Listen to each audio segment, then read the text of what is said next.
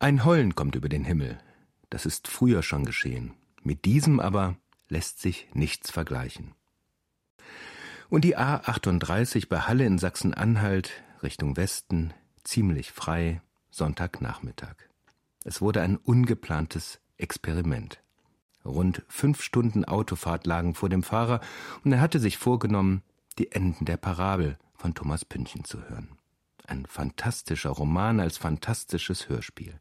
Eines von den fünf Lieblingsbüchern, die man auf die berühmte einsame Insel mitnimmt.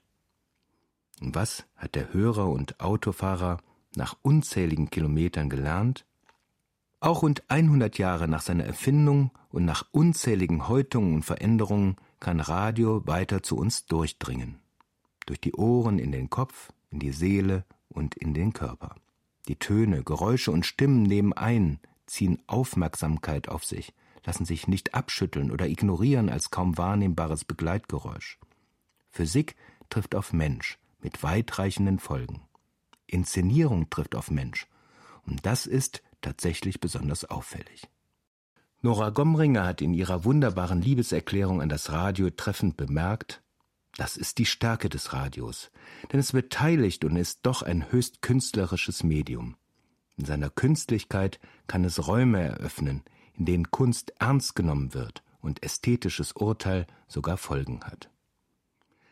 Die Digitalisierung und der technologische Fortschritt haben vor allem die Medienwelt und damit auch unser Verhältnis zur Welt insgesamt verändert. Was wir über unsere Gesellschaft, ja über die Welt, in der wir leben, wissen, wissen wir durch die Massenmedien, schrieb Niklas Luhmann 1995. Diese Entwicklung ist ambivalent und spürbar vielschichtig. Auf der einen Seite kommen wir dem alten Traum von der globalen Kommunikation immer näher. Erinnert sich noch jemand daran, dass einst Zeitungen aus den USA erst einige Tage später bei uns in Europa ankamen oder dass es bei großen Ereignissen oder gar Katastrophen in fernen Ländern viele Tage bis Wochen dauerte, bis uns Bilder, Töne und Informationen erreichen konnten? Die sozialen Netzwerke, die mit ihrer Schnelligkeit und Aktualität eine künstliche Nähe erzeugen, haben diese Bewegung beschleunigt. Wir haben alle das Gefühl, dass wir weltweit verknüpft sind. Welchen Blick sich die weltweite Community aber auf diejenigen gönnt, die wegen ihrer Lebensumstände, ihrer Armut oder auch wegen der in ihrem Leben herrschenden Repression und Zensur abgehängt sind, das ist eine andere Frage. Das große globale Kommunizieren, das große digitale Wir stellt aber auf der anderen Seite die Frage nach dem digitalen Ich. Ich bin der Mittelpunkt meines Kommunikationsnetzes. Alle Informationen fließen in meinem PC oder Smartphone zusammen. Ich bin der Knotenpunkt der unterschiedlichen Schalt- und Funkkreise. Die Fülle der Informationsangebote fordert Ordnung und Überblick. In dieser Dialektik zwischen global und individualistisch muss jedes Medium seinen Platz suchen. Das Radio wirkt deshalb nur auf den ersten Blick anachronistisch und überholt. Seine linearen Programme sind auch Ordnungsangebote, Sortierungen, die durch ihre Struktur, Dramaturgie und Inszenierung Einordnung und Orientierung ermöglichen. Gerade in der Pandemiezeit, in der der Alltag und der Tagesablauf der Menschen durcheinandergerüttelt wurde, Arbeit, Schule und Lebensvorsorge aus ihrem gewohnten Rhythmus kam, gerade da war das klassische Radioprogramm mit seinem strengen Nachrichtengerüst, seiner jeweils eigenen Musikfarbe, seinen vertiefenden Informations- und Unterhaltungsformaten ein wichtiger, persönlicher und vertrauter Tagesbegleiter.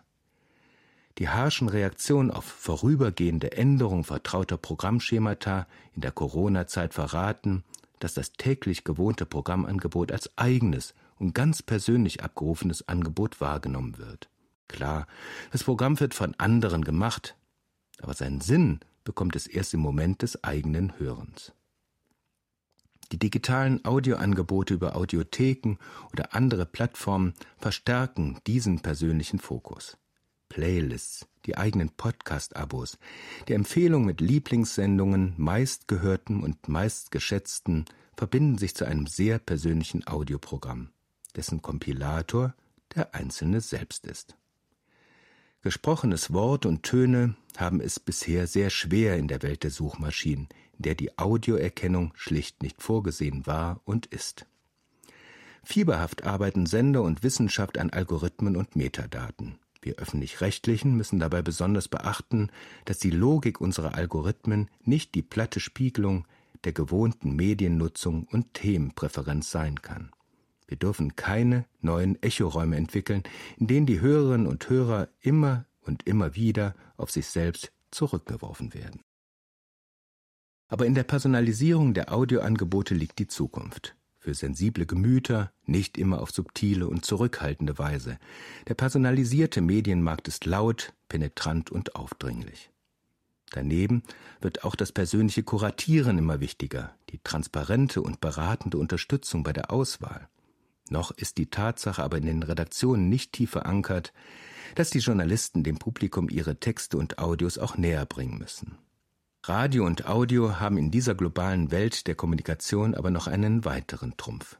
Sie haben eine lange Erfahrung in Sachen Dialog. Das Miteinanderreden ist auf dem digitalen Audioweg einfacher als der Austausch von Meinungen auf den Leserbriefseiten oder die kurz gehaltenen Aussagen vor den Kameras. Das Fernsehen nahe am Menschen ist, ist eine gewagte Behauptung. Die Hemmschwelle, sich öffentlich zu äußern, ist bei denen, die solche öffentlichen Diskussionen nicht gewohnt sind, im Radio wesentlich niedriger. Obwohl die Stimme selbst sehr persönlich ist, fühlen sich Gesprächspartner vor dem Mikrofon des Hörfunks geschützter. Bis diese reiche Partizipationserfahrung tatsächlich für die digitale Welt erschlossen wird, ist es noch ein weiter Weg. Aber es wäre eine Chance, das mediennutzende Individuum und die globalen Netzwerke auf kreative Weise zueinander zu bringen. Nichts völlig Neues. Der polnische Schriftsteller Tadeusz Piper schrieb 1927 Durch das Radio hat sich in der Welt der Maschine ein Platz aufgetan für eine Welt, in der man für sich sein kann. Der Kopfhörer macht aus dem Radioapparat die Maschine der Träume. Die Einsamkeit des Rundfunkhörers wird mit dem gesellschaftlichen Bewusstsein gekoppelt. Es gehört zu den Mirakeln und Abstrusitäten mancher medienpolitischer Vorstöße, gerade in dieser medialen Gegenwart, das Fusionieren oder die Abschaffung von öffentlich-rechtlichen Hörfunkprogrammen zu fordern. Wir kennen diesen Typ Medienexperten aus Parteien, Wirtschaft und Wirtschaftswissenschaft, der die Chimäre einer uferlosen, redundanten und höchst überflüssigen Flut beitragsfinanzierter Radioprogramme beschwört und dann meist die Abschaffung der Programme fordert, die er selbst nicht hört. 74 öffentlich-rechtliche Programme und 274 private gibt es in Deutschland. Jedes Angebot hat sein Publikum, und da jeder den Rundfunkbeitrag zahlt, hat auch jeder mit Recht Anspruch auf sein eigenes Lieblingsprogramm. Immer wieder hat das Verfassungsgericht die Bedeutung von Vielfalt und publizistischem Wettbewerb gerade für den demokratischen Diskurs betont, besonders für den öffentlich-rechtlichen Sektor. Lange Zeit war die begrenzte Zahl der reichweitenstarken UKW-Frequenzen das Nadelöhr für neue Radioideen. DAB Plus und das Internetradio erweitern nun den Zugang für den Radiomarkt für öffentlich-rechtliche und private. Bei beiden ist das Bewusstsein inzwischen sehr ausgeprägt, dass die Zukunft nicht durch Verdrängung oder gar Abschaffung der Konkurrenz, sondern nur durch eigene Programmideen und besonders spannende Angebote gesichert werden kann. Da ist die Branche selbst um Meilen weiter als der ein oder andere Experte oder Wettbewerbsökonom. Weil Radio und Audio ein sehr viel jüngeres Publikum erreichen, ist Vielfalt und Kreativität an dieser Stelle auch sehr hilfreich, um gerade die unter 30-Jährigen mit zeitgemäßen Audioformaten anzusprechen und für das Gesamtangebot eines Senders zu gewinnen. Nicht überall in den Sendern ist das Bewusstsein besonders ausgeprägt, welche Bedeutung gerade Audio und Radio für die Relevanz des Gesamtportfolios hat. Radio und Audio sind mehr als Distributionswege von O-Tönen in Zweitverwertung. So ist das bei den gegenwärtigen Mediendebatten. Man startet mit der Faszination der wunderbaren neuen und alten Medien und landet im Wettbewerbsrecht. Es ist eine gefährliche und unwürdige Entwicklung, die mediale Gegenwart nur noch in ökonomischen und regulativen Dimensionen zu diskutieren, von der fahrlässigen Einschränkung der Presse- und Rundfunkfreiheit mal ganz zu schweigen.